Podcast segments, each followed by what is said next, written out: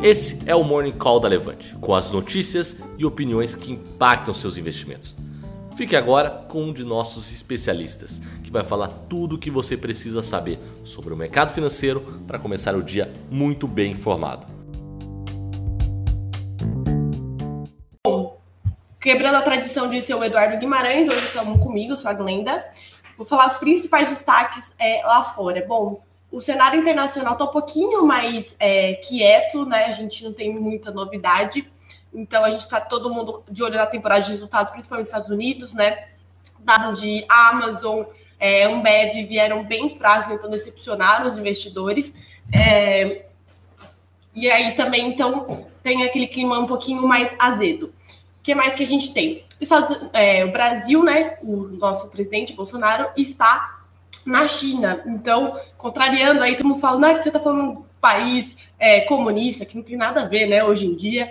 É, ele está estreitando a relação comercial com o país, então super bacana, porque é realmente a China assim, é um mercado gigantesco e a gente realmente tem que ficar é, mais próximo ao país, então, principalmente contra esses tipos de preconceitos aí que a gente tem.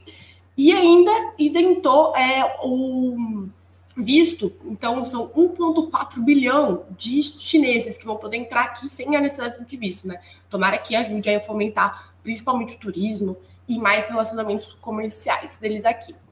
Bom, voltando à parte prática, porque gente, todo mundo só quer saber realmente é de resultado corporativo. O que, que a gente teve?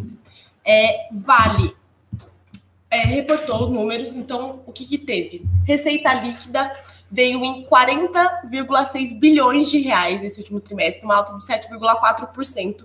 É, no geral, veio um pouquinho, assim, meio linha, alguma coisa um pouquinho abaixo do que a expectativa. Então, é super positivo aí para a empresa.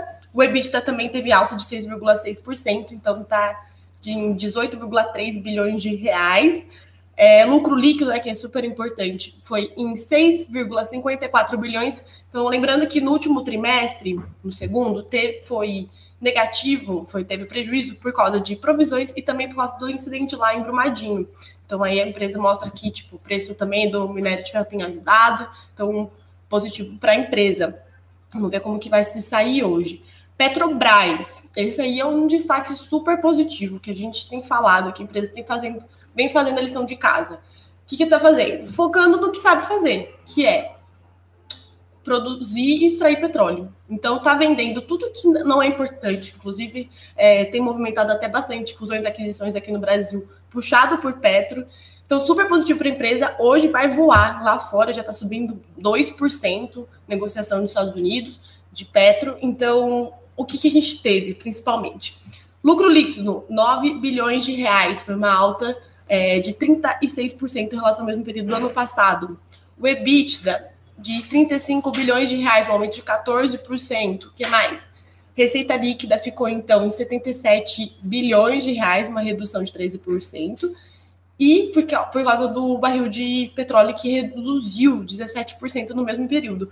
Mas aí hoje a gente tem um dado super positivo, que é subindo, tá subindo o preço do petróleo, então vai impulsionar ainda mais. Tem gente aqui falando na empresa que, ó, a bolsa dá uma andada muito boa hoje, principalmente porque Petro vai ajudar nesse sentido.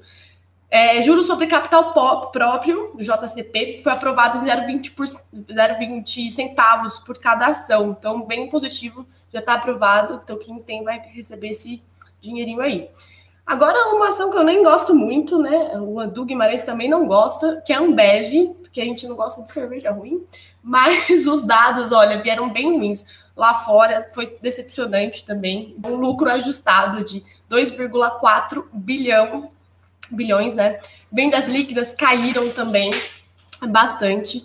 É, e o EBITDA ajustado, então, ficou, caiu de 4,40 bilhões para 4,70 então, assim, bem ruim para a empresa, bem negativo para a Ambev, que já vem sofrendo aí nos últimos, pelo menos nos últimos dois anos, caindo bastante. O que mais a gente tem? Preços dos IPOs, né? Então, provavelmente os últimos IPOs que a gente vai ter aí por esse ano. Uh, CIA confirmou em 16,50 é, reais.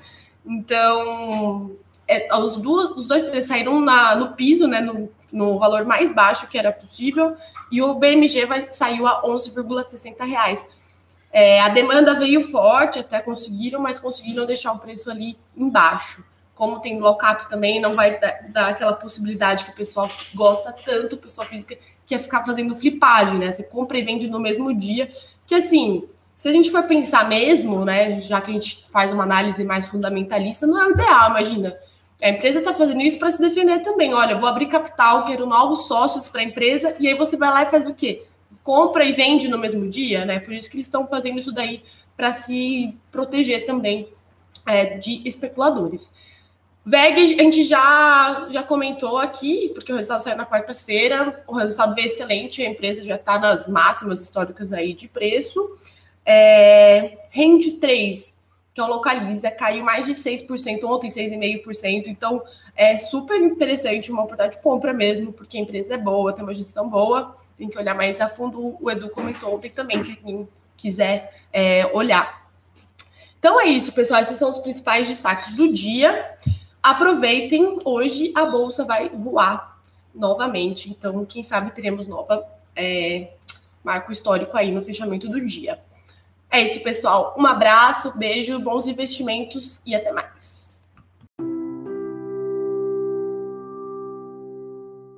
Para saber mais sobre a Levante, siga o nosso perfil no Instagram, levante.investimentos. Se inscreva no nosso canal do YouTube, Levante Investimentos. E para acompanhar as notícias do dia a dia e mais sobre a Levante, acesse nosso site levante.com.br.